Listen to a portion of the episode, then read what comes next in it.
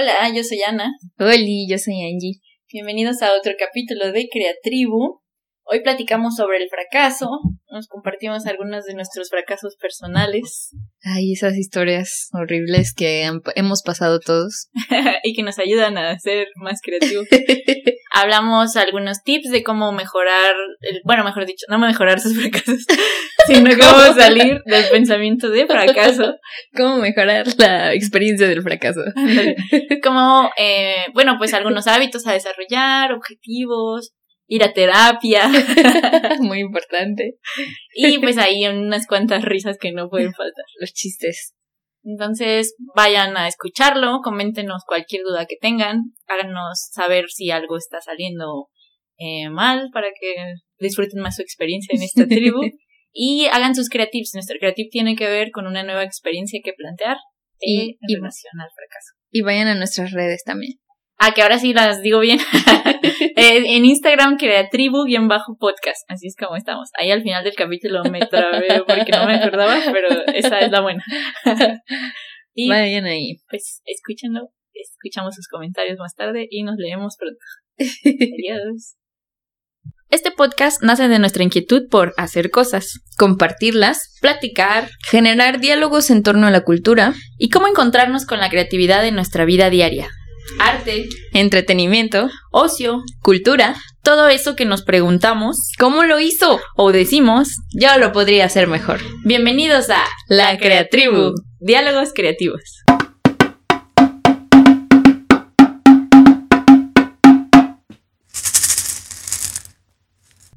Oli, ¿cómo estás? Oli. Bienvenidos a un capítulo más de su bonito programa, La Creatribu. Qué hermoso. Hoy vamos a platicar del fracaso. Empezaremos por nuestros propios fracasos y después vamos a platicar de todos los pasos por los que uno no debe atorarse en esta situación. ¡Ay, qué miedo! ¿Quieres empezar por platicarnos, Angélica, cuál es tu historia de fracaso? Ah, porque para introducir este tema, nosotras preparamos nuestra propia historia de fracaso, una situación en la que nos hubiéramos sentido especialmente fracasadas para compartirles a ustedes. Entonces Angélica va a empezar contándonos la suya. Pues mm, acompáñenme a, a esta historia de fracaso. acompáñenme a ver esta triste historia. Pues la verdad es que yo pensaba que que saliendo de la prepa, pues es lo que todos pensamos, ¿no? Que ya sabemos qué hacer y, y que de ahí todo va a ir para adelante. Entonces yo pensaba que me iba a dedicar a la danza y de ahí todo iba a ir para adelante, pero no fue así. Porque yo estudié danza en la prepa y pues de ahí quise seguirme. Entonces no entré a la licenciatura y de ahí fue como, oh, oh, ahora qué, qué sigue si no, si no iba de ahí, ya de ahí no hay para adelante. Si no entré a la carrera, ¿qué va a pasar? este plan no es el guion que yo tenía. Entonces, la verdad es que después de eso sí entré ahí como a, un, a, una, a una parte muy oscura en mi vida. Creo que sí hubo ahí como muchos tropiezos, como que dije, sí, pues si ya no voy a hacer lo que quiero, pues entonces ya no importa lo que haga, ¿no? Y sí tuve como una, una etapa medio autodestructiva. Un Breaking Bad. sí. Pero pues después ya la vida te va llevando a otros lugares y, y yo creo que, que aprendí mucho de eso, pues. O sea, como que también aprendes a precisamente a que a que no las, la vida no es como debería de ser, ¿no? O sea, el deber ser no va por ahí. Y a veces las cosas van pasan por algo porque pues tampoco se me hace tan chida la la mm, la licenciatura. sí, como, esa, como ese ambiente de la danza. la ah, neta es que en este punto de mi vida yo ya no elegiría estar ahí. Ok, ¿por, ¿por qué? Ah, la chisma.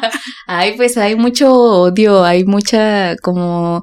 O sea, el trabajo es como riguroso, pero un riguroso muy, muy como sangrón y, y todos son competencia y todos ah, son... Este, o sea, si, si no empiezas a los cinco años, ya para qué te metes, ¿no? Si, si no empezaste desde muy temprana edad. Ah, o sea, es un ambiente muy competitivo. Sí, y pues, o sea, no hay como una comunidad, pues, ¿no? Sino es como pura competencia. Ya, ok. Bueno, creo que es interesante esto que dices de que si como ya no sigues este guion, ya podías hacer lo que tú quisieras. sí, ya, sí, ya no importa.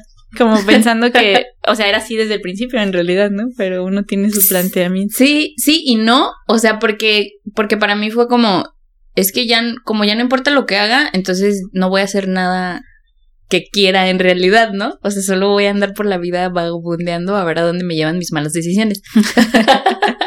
es plan. Sí, bueno, he estado también ahí. pues mi historia eh, también tiene que ver con la escuela. Es, ahorita estaba pensando, cuando nos estabas contando la tuya, que curiosamente el guion que tenemos en nuestro desarrollo académico tiene que ver con lo que nuestros papás de algún modo esperan de nosotros. Sí. Y no sé si la sociedad, tal vez. Y también como estos cuestionamientos constantes que te hace la gente como de ¿y qué vas a estudiar? ¿y qué vas a hacer? ¿y de qué vas a trabajar? Como que es el planteamiento social por eh, como pues el obligado, ¿no? Lo que tenemos que hacer. Y mi historia es también como tiene que ver con la universidad, pero con todo lo que me tardé en acabar la carrera.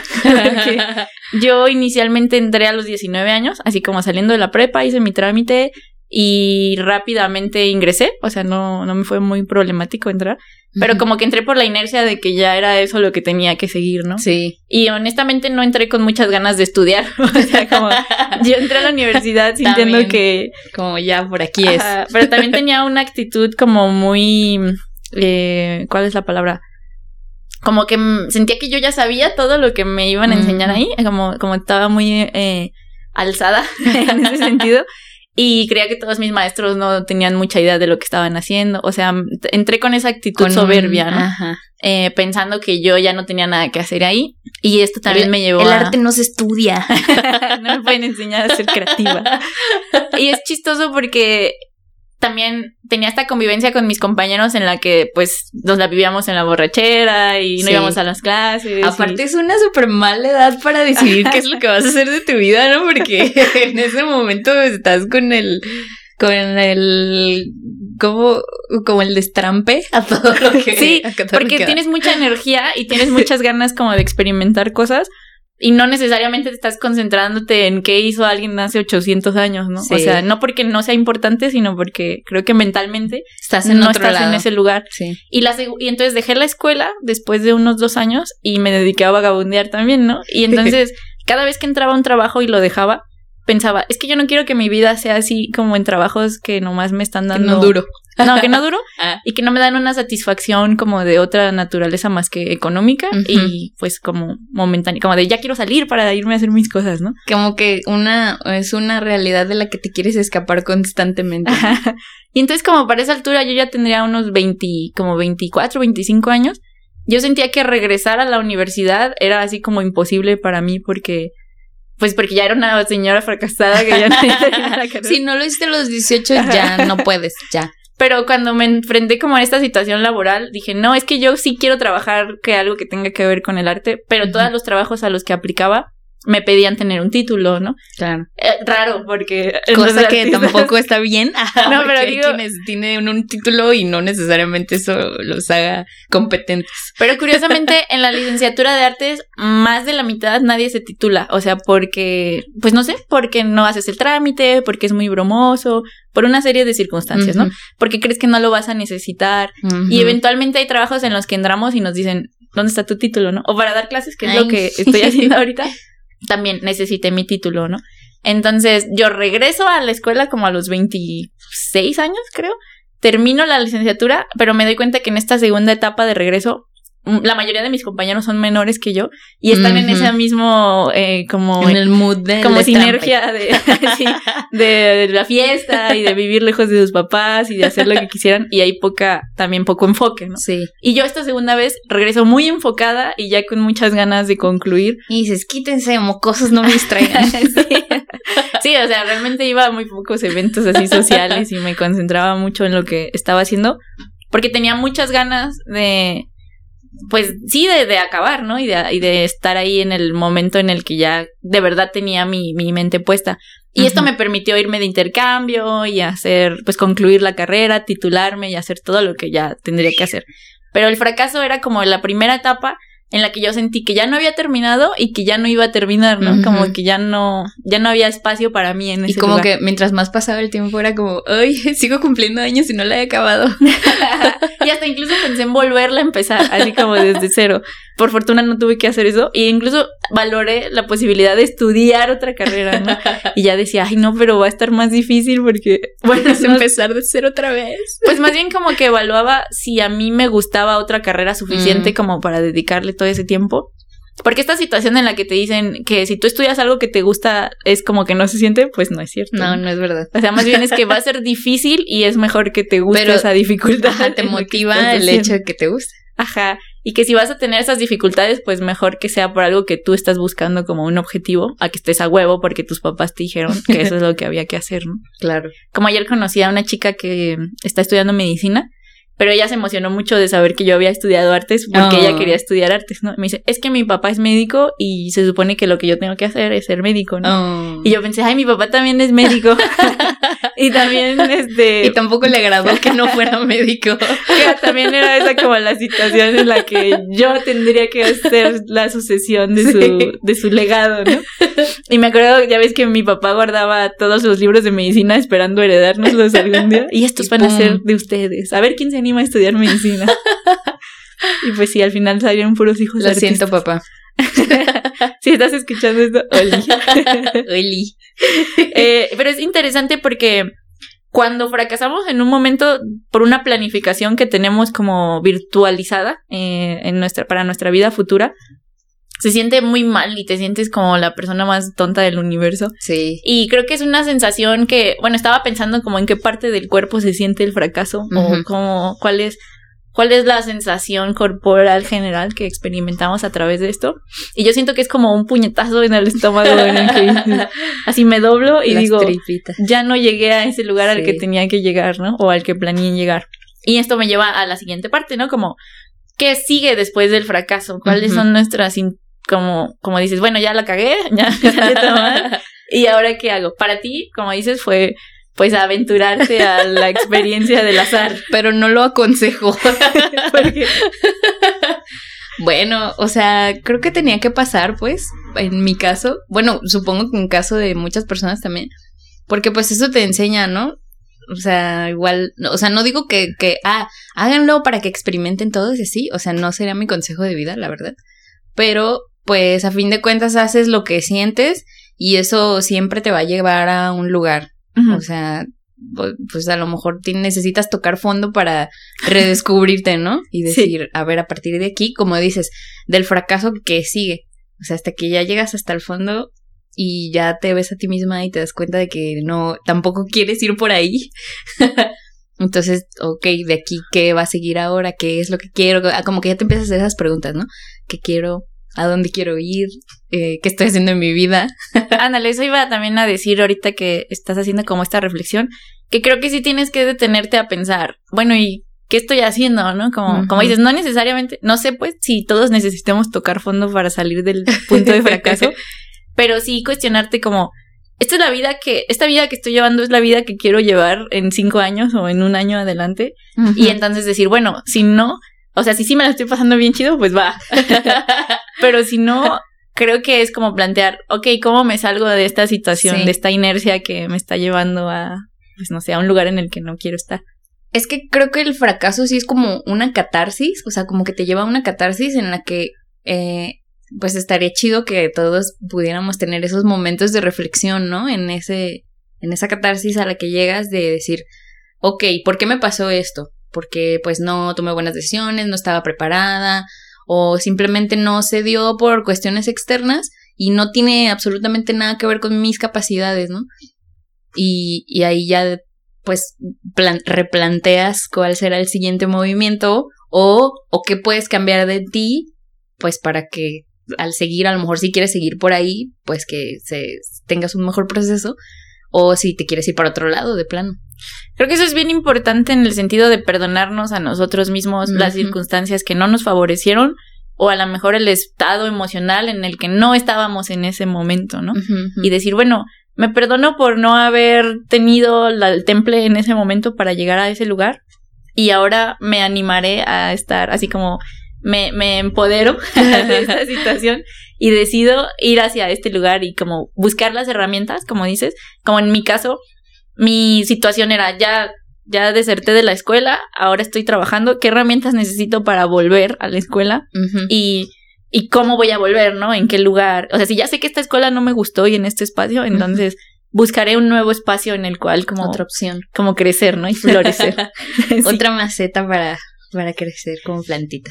Que creo que esa es la situación con el pensamiento de fracaso, ¿no? Porque pasa mucho también que hay gente que ya se queda planteada en este pensamiento y que son estos adultos como tristes que nos encontramos todo el tiempo, que dicen es que la vida no es como te imaginas, o a mí nada se me dio, o así como que esto no era para mí, ¿no? Y esta gente que vive frustrada en sus trabajos, o en sus situaciones generales de vida. Y es muy común así también escucharlo de como de lo de los artistas frustrados, ¿no? es que tu profe es un artista frustrado. de que les caga dar clases, pero ahí están porque es un trabajo pues porque pues, hay dinero. Ajá, hay dinero. Digo, no, no es que haya mucho dinero. Pero muchas de las situaciones cuando tú te encuentras con un maestro que... Es que hay dos tipos de artistas o de personas que dan clases para, desde mi punto de vista la gente que está ejerciendo lo que le gusta y que además lo comparte a través de unas clases y lo disfruta mucho, o sea, que tiene el gusto de dar clases, y la gente que lo vio como una opción viable porque su otro proyecto no funcionó. Sí. Entonces, eh, en este caso, cuando tú fracasas en lo que inicialmente te estabas como planteando y eh, decides ir por otra opción, no necesariamente eso es un fracaso, sino que es como, ¿cómo voy a vivir esta otra opción si yo la escogí, no? Y la otra es como, ya estoy aquí y me resigno porque... o sea, ¿desde dónde estoy escogiendo la otra opción, no? y entonces, ¿cómo habría que plantearnos cómo sacarte o sacudirte este sentimiento de fracaso o este pensamiento en el que crees que ya no vas a ir más allá. O sea, que dices, ya, esto, la vida se acabó para mí. Ya no. Tengo 30 años y la vida se acabó para mí. y te va a pasar a ti también.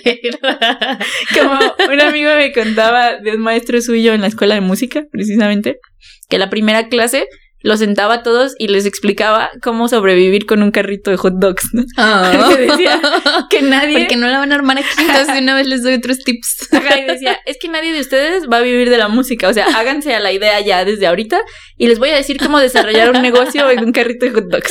y entonces. Yo también tuve profes que en música que decían, ¿para qué se quieren dedicar a la música? ¿Se lo han preguntado? Porque la verdad es que pues pagan muy mal y luego y así nos empezaba como a enumerar un montón de cosas por las cuales no deberías dedicarte a la música, ¿no? Todos salían mintiendo. Hasta eso que no, o sea, como que todos se reían porque dicen, o sea, no me importa, yo de todos modos quiero estudiar música y eso está chido, que digas, pues va ahí a ver cómo le hago, pero yo aquí quiero estar.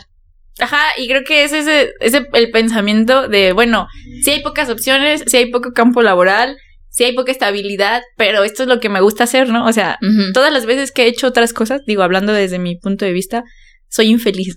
Entonces, cuando hago las cosas que tienen que ver con lo que estudié y con lo que me apasiona, pues no tengo un gran ingreso estable, pero estoy muy contenta, ¿no? Entonces digo, bueno, el ingreso puede salir de otros espacios, o sea, no es que no tenga muchísimas habilidades para generar capital. Sí. Y al final es como, me sacudo el pensamiento de fracaso de aquí se es como esa eh, creo que esa es mi, mi, idea de no es que se acabó aquí sino que sigue de este escalón en el que me tropecé no y para dónde voy cómo cómo avanzo hacia arriba hacia abajo hacia el frente hacia donde tú quieras.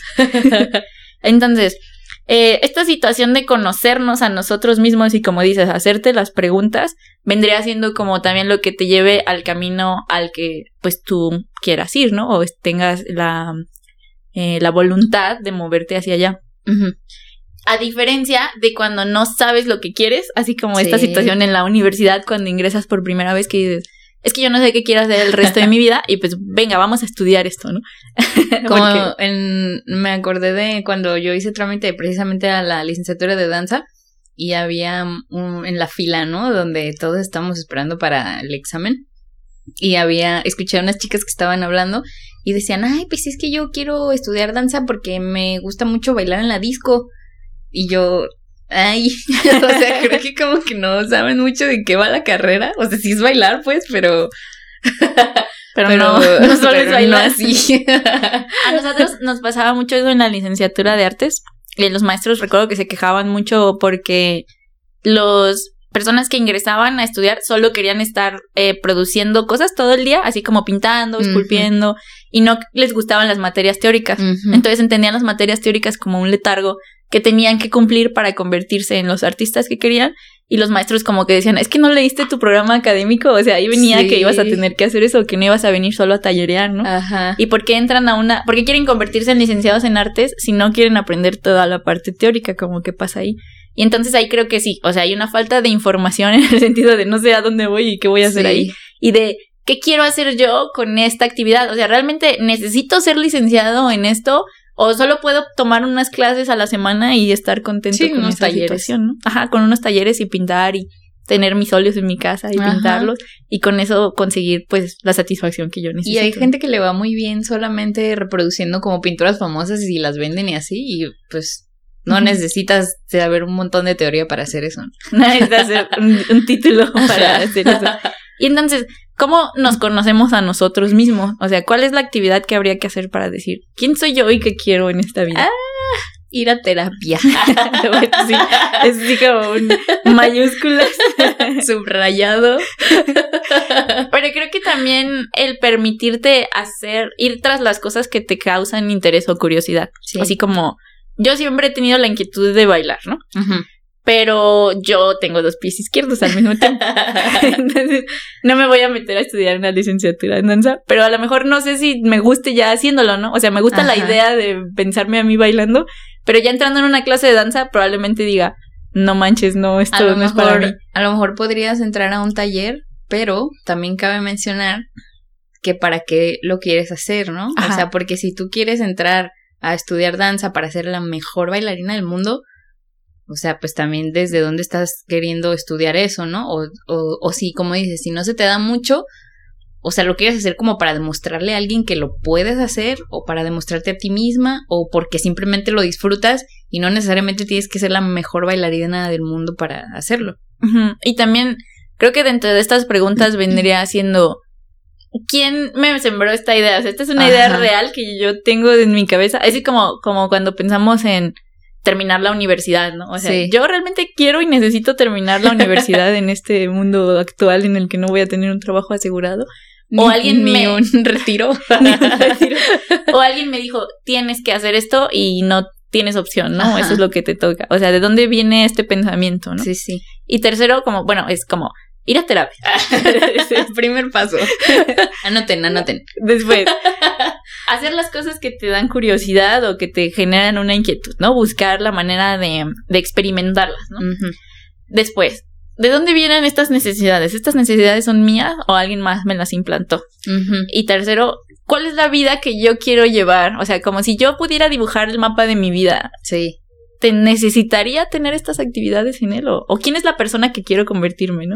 Como una vez yo en, una sesión de terapia, acabo de mencionar, estaba precisamente hablando de mis atores, ¿no? De, es que no sé si seguir en este trabajo o no sé si también ya salirme de él y dedicarme a lo que yo quiero y, y tampoco sé si, si lo que quiero pues es como suficiente para mí, ¿no? Y así.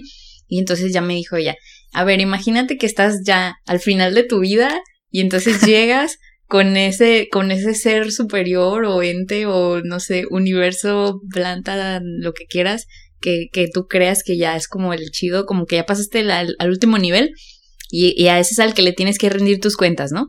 Y le vas a decir, de mi vida yo, así mi vida yo la dediqué a esto y a esto. ¿Y cómo te sientes tú con eso? Y yo, en mi parte, a mí personalmente yo le dije, pues yo la dediqué, bueno, en ese momento en que ya acabó mi vida, yo quise dedicarla a la música y al macramé o cosas así manuales, ¿no? Y me dijo, ya, ¿y cómo te sientes con eso? Y yo, ay, bien padre. la verdad es que sí, es algo que me gusta tanto que, que, que, como que te da cierto orgullo decir, ah, esto es lo que hice con mi vida, ¿no? Y es esa sensación, ¿no? Como de enorgullecerte de lo que estás haciendo y de también ir hacia ese lugar al que, pues al que tú te sientas satisfecho, ¿no? Como yo le decía ayer a Joaquín. Decía, es que es bien chistoso ahora que hablo de mi trabajo, porque no es que esté en un puesto de trabajo en el que sienta que, o sea, que ya llegué al final de mi objetivo, pero sí me da mucho orgullo hablar de mi trabajo ahorita, o sea, me siento muy orgullosa de lo que estoy haciendo y de lo cómo lo estoy haciendo. Y antes me daba vergüenza decir que trabajaba porque sentía que no tenía ninguna finalidad ni ningún sentido. Y creo que eso también pasa con el estudio, ¿no? O sea, cuando no estás en ese momento de tu vida en el que deberías estar estudiando y no estás estudiando y entonces la típica reunión familiar en la que, ay, mijita, ¿tú qué estás haciendo? Mm, nada, pues no sé, viviendo.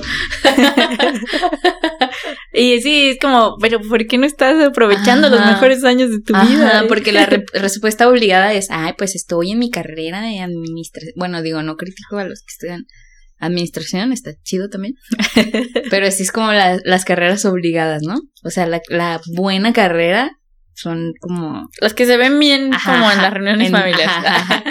Entonces, o sea, estoy estudiando mi carrera, este, ya estoy, también estoy trabajando, o ya tengo mi firma de, en el despacho en el que voy a hacer mi servicio, ¿no? Después de, en cuanto ya me gradúe, así ya, ya tengo el camino trazado y al pie de la letra para exactamente qué va a seguir después de este paso. Que eso nos llevaría como a la situación del ritmo de cada persona, ¿no? Que a mí se me hizo, ah, cuando estábamos platicando antes, tú me contaste como esta, este concepto sobre el ritmo que no necesariamente todos tocamos, todos bailamos al mismo son, sino que cada quien lleva un ritmo distinto en el que va satisfaciendo sus propios objetivos, ¿no? Sus propias necesidades. Y que a veces el ritmo de algunos es mucho más lento, ¿no? Y a veces, a veces vamos viviendo en bachata y a veces vamos viviendo en rock pesado. Ahí suena como eh, señora de rock pesado. rock pesado. En, así lo que oyen los marihuanos. No es cierto, Daniel, ya me hizo caso aquí. Ah, es que no les hemos dicho, pero Daniel es nuestro nuevo productor. Hoy es el primer capítulo en que lo estamos estrenando, amiguis. Muchas gracias por estar aquí, Daniel. Es muy valioso para este podcast, esta bonita proyecto. y bueno, el ritmo de cada quien, nuestros objetivos personales, ah, este... perdón, yo, quería decir, algo, sí que, que precisamente creo que algo que va mucho de la mano con el, sentir un fracaso es la comparación, ¿no? Por, precisamente por esto del ritmo de cada quien. O sea, que dices, tú que decías, ay, es que yo no acabé mi carrera a, los 20, 22, que, ajá, que lo tienes que acabar. Ay, que por cierto, o sea, pues no manches, alguien, un licenciado de 22 como que dices, ay, no. ¿Qué sabes hacer? Está muy joven.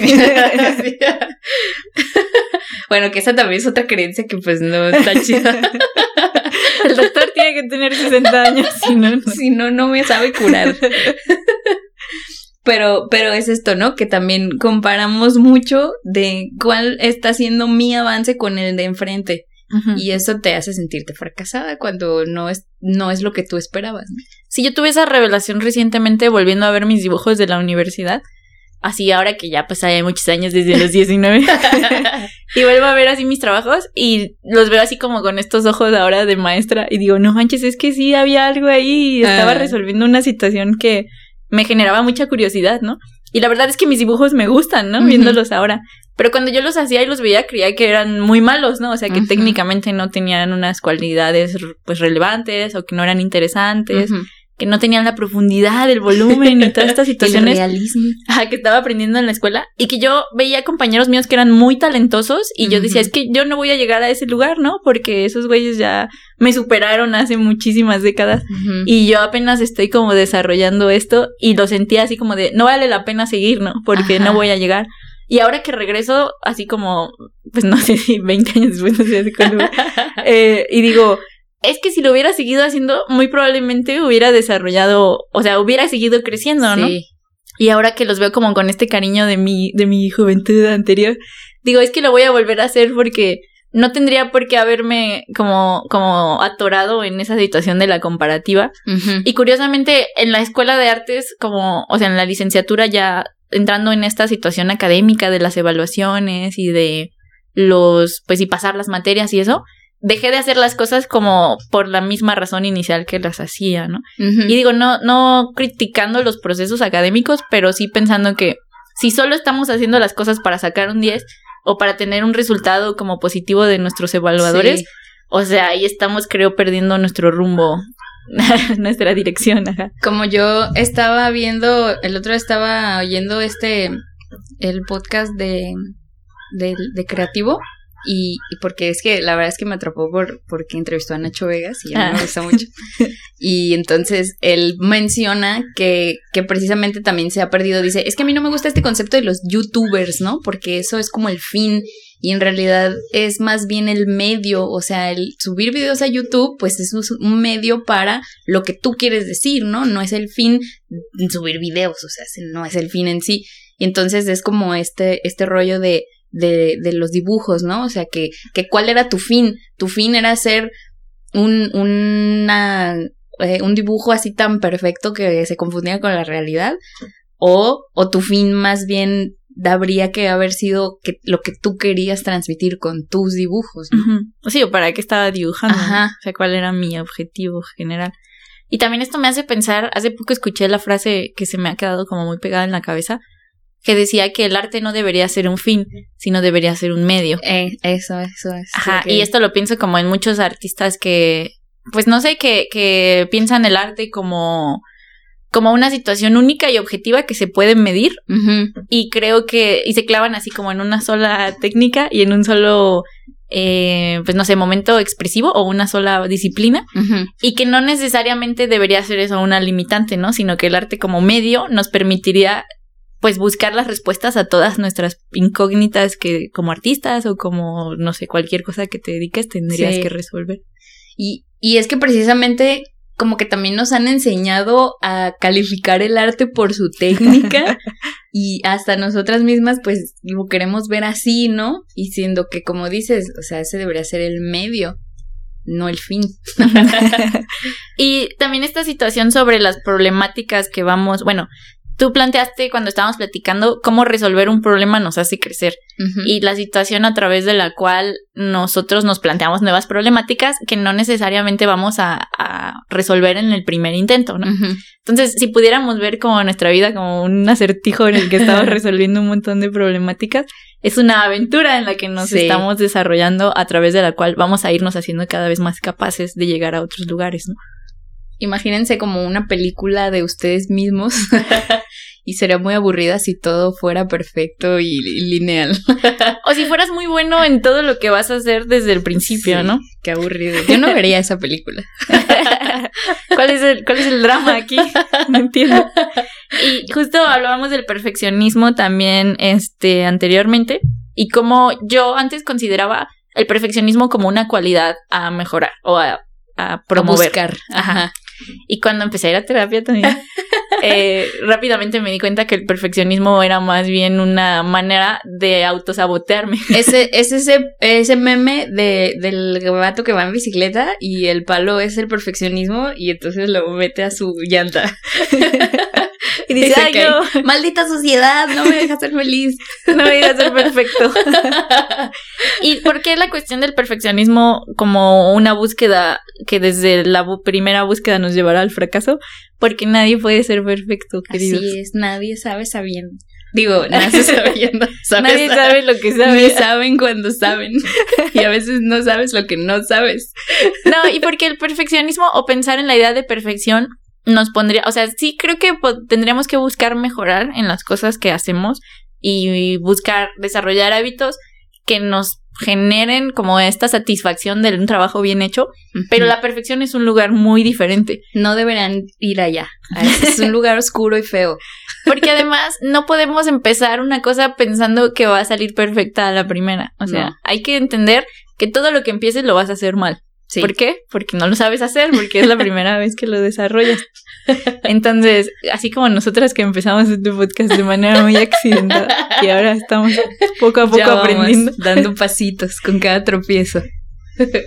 y también me acuerdo cuando empezamos a grabar que tú tenías estos como, no sé, como, como inquietudes sobre decir, es que creo que repito mucho algunas palabras o me preocupa escuchar mi propia voz porque no sé, como poca, es extraño. yo no estoy tan preocupada por escuchar mi propia voz porque creo que eso sí estoy un poco más acostumbrada, pero sí me di cuenta que me empezaba a escuchar a mí misma, o sea, como con atención, no, no tanto el timbre de voz y así, sino más bien con atención y entonces ya me fijo cómo me expreso y ahí es cuando decía, ay, sí me salen como estas muletillas de decir mucho ciertas palabras. Y ahora dices, ah, pues ya, ya ah. Pues Esto es lo que quiero decir y pues así lo digo.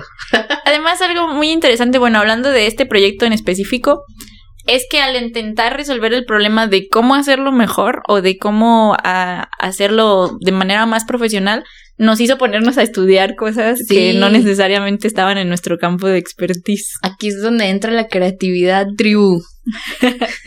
¿Por qué? ¿Por qué? Pues así, porque es resolver problemas. O sea, ah, la creatividad es resolver problemas. Es resolver un problema de una manera en la que no cualquiera lo resolvería y desde un espacio que no necesariamente es el espacio lineal, que lógicamente nos diría, así se resuelve este problema. O sea, nosotras no buscamos un manual que nos dijera, A es contra no, los no vas a Google, vas a Google y ¿Cómo resolver un problema? ¿Cómo hacer un podcast? a lo mejor sí, o sea, no creo que sea una opción como mala, porque yo sí lo haría. Pero más bien es como, ok, ¿qué cosas necesito? No tengo el presupuesto a lo mejor ahorita, ¿cómo las voy a conseguir? ¿Quiénes son las personas, mis aliados que me pueden ayudar? Y cómo junto todo este equipo para que esto empiece a desarrollarse y a crecer, ¿no? Y conforme vas avanzando te das cuenta como de que llegan otros tipos de problemas y ahí dices, ok, ahora esto cómo lo voy a resolver. Ajá, y cuando vas resolviendo problemas, ah, además esto es algo chido que tiene que ver con el autoestima, que dicen que el, no sé si es el autoestima o la sensación de éxito, no, no recuerdo muy bien, voy a parafrasear, solamente se consigue como, o sea, que tú no puedes tener una sensación de éxito si no estás triunfando en pequeñas cosas. Entonces, mientras más éxito tienes en las pequeñas cosas, más autoestima adquieres. Sí. Porque estás diciendo, ah, es que sí pude, ¿no? Aparte, es que esos pequeños logros también te hacen como recuperar tu autoestima, como la confianza en ti misma. Porque pues también si, si dices, ya, a partir de mañana voy a hacer un podcast y va a ser más eh, famoso que el de creativo. pues no, o sea, también veas escaloncitos y y que el primer logro sea grabarlo, ¿no? Así sea el primer logro y, y por eso compramos un pastelito hoy para... Gracias a Daniel que nos trajo un pastelito para celebrar esta grabación. Y este que dices de esta, es que se me olvidó el nombre de, creo que se llama Ricardo, la persona de creativo. Saludos a el que me diga que se llame. Nunca me acuerdo, es que ya está tanto el mame del intrínseco que la verdad es que nunca, perdón, perdón por, por mencionarla así, pero nunca me acuerdo de su nombre. Bueno, pero esta, el, yo el otro día, el otro día lo estaba escuchando. y, ah, Roberto. Ah, sí. Hola, Roberto, saludos. si eh, algún día nos escuchan. Disculpa, no, no sabemos tu nombre. Pero tu cara la tengo en mi cabeza muy clara. sí, sí. Y tu voz. Pero me gustó algo que yo escuchaba él decir que tenía una trayectoria muy larga a través de la cual había estado desarrollando su proyecto y que esto no lo ve la gente. O sea, que la gente piensa que de la noche a la mañana tú ya tienes, grabas un programa y es súper exitoso y llegas a la audiencia que necesitas. Y en realidad es todo un proceso de desarrollo de, de desarrollo de hábitos, de resolución de problemas y de pues ganar, ir ganando confianza en lo que estás haciendo para hacerlo mejor y pues hacerlo de la manera en que llegue a la gente, ¿no? Claro. Y este proceso de los hábitos también lo habíamos como mencionado antes, que son pequeñas cositas que todos los días vas haciendo para llegar a tener esa vida en la que te imaginas que vas a estar en el futuro. Que, que estas son como peldañitos que construyen algo más grande. Sí, como le decía Angélica, que el otro día escuchaba en un podcast que lavarte los dientes dos veces al día por, no sé, 10 minutos o no sé cuánto se tarden ustedes, realmente no hace una diferencia así como en, el, día. en ese momento, ¿no? O sea, que si no lo haces una vez no va a pasar nada. Pero la cosa es hacerlo todos los días durante ese mismo periodo de tiempo, lo que en sumatoria hace que no se te caigan los dientes. Entonces, las pequeñas cositas acumuladas, así como, como esta situación de hacer un poco de ejercicio todos los días. Ah, es, hay una cosa que me gusta mucho que es lo de tender tu cama, porque pareciera que psicológicamente cuando tiendes tu cama ya te planteas en tu, como, como en tu situación mental que ya conseguiste hacer una cosa hoy. Y entonces ah. dices, ya hice algo hoy, ahora vamos a hacer otra cosa, ¿no? Y la satisfacción como, como química que resulta de tender tu cama y ver la cita bonita y decir, hoy ya concluí una tarea, te hace como desear, como buscar estas endorfinas en otros espacios, ¿no? Entonces es un pequeño hábito muy sencillo que modifica tu estado mental hacia lograr cosas, ¿no? A diferencia de que, digo, no pasa nada si no la atiendes un día tampoco, o si es domingo y vas a si es domingo y decides que se quede así. Pero la situación es ir construyendo un modelo de trabajo a través del cual te vayas acercando poquito a poco, en pasos chiquitos, hacia el lugar que es tu objetivo general, ¿no? Y no necesariamente tienes que hacerlo todo en un solo día. Sí, no. O en un solo momento. Como cuando ya quieres ser bien fitness y, y te quieres ir a correr un maratón en un día sin haber entrenado nada. Como ese capítulo de How I Met Your Mother donde Barney hace eso y después ya no se puede parar.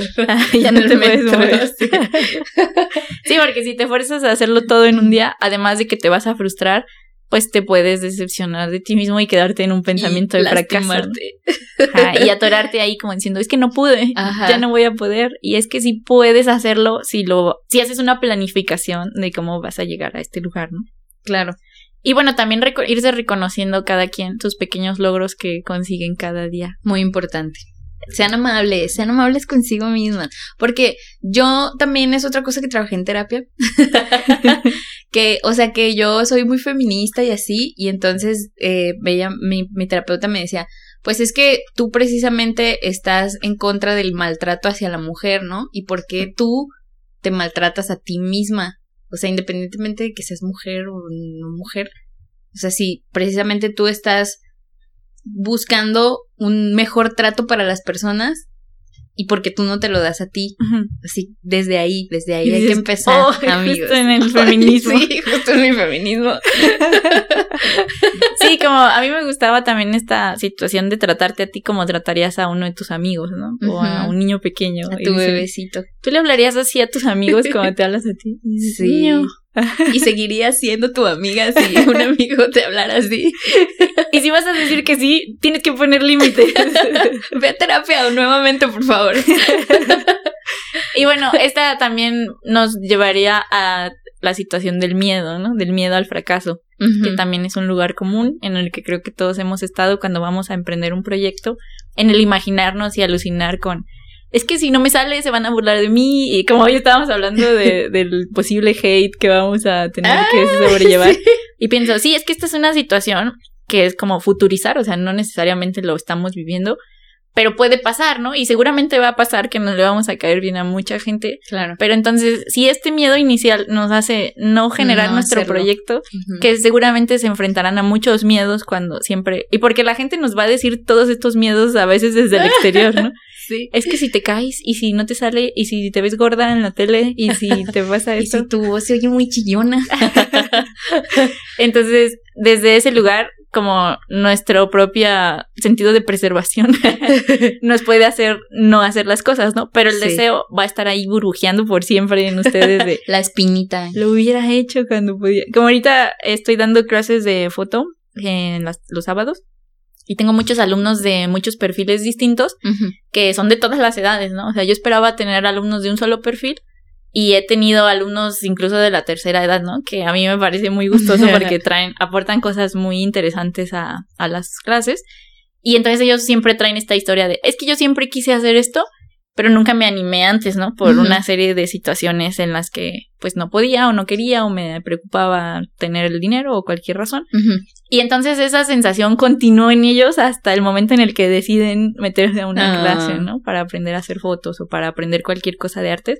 Y entonces ves esta satisfacción y este compromiso que sí tienen porque ya se comprometieron consigo mismos, ¿no? Y decidieron superar esa etapa de es que qué van a decir de mí, no tengo el dinero para esto, este, no lo hago bien, y entonces se plantean a estar en ese lugar por fin. Como esta cosa también de superar ese, ese, ese punto de fracaso, ¿no? En el que en algún punto de su vida van a decir, no, ahora sí ya nunca lo hice, ¿no? Y ellos no, dijeron, pues aunque sean mis 60 años, pero lo voy a empezar, lo voy a hacer a partir de aquí. Y eso también es como otra manera de, de combatir ese sentimiento de fracaso. Y algo muy chido es que hay muchos grandes artistas, como entre ellos, bueno, Ernesto Sabato es un escritor que yo quiero mucho desde que lo conocí cuando estaba en la prepa. Y la historia de él es que él era, me parece que era químico o físico, así tenía como un antecedente científico y toda su vida pues dedicó, se dedicó a, a la ciencia, ¿no? Y entonces cuando ya era mayor decidió ponerse a escribir y entonces empezó a escribir novelas y ficción y por ahí tiene también unas cartas interesantes que él decidió como entregar su vejez a la literatura y que sus colegas científicos cuestionaban esta decisión diciendo como, es que tú tienes mucho que aportar a la ciencia porque estás tomando esta determinación. así no sabes nada de escribir literatura, así regresa.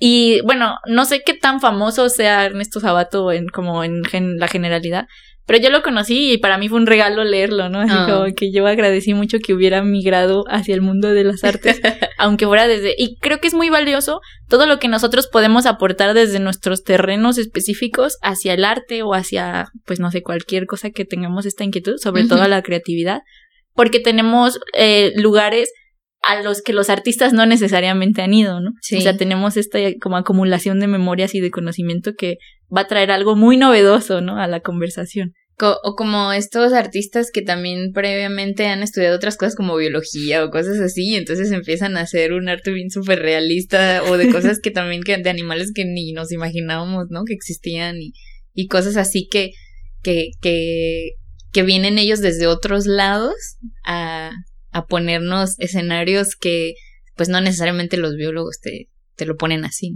Sí, porque volviendo a, creo que el capítulo anterior hablábamos de eso, de que todos tenemos esta vena creativa que en algún momento de nuestras vidas se desarrolla y que a veces la dejamos de lado, así como para dedicarnos a otra cosa, pero siempre podemos regresar a hacer algo que nos dé esta sensación de, pues no sé, de, generar algo de la nada, ¿no? Sí. A través de nuestro conocimiento y de nuestras inquietudes personales.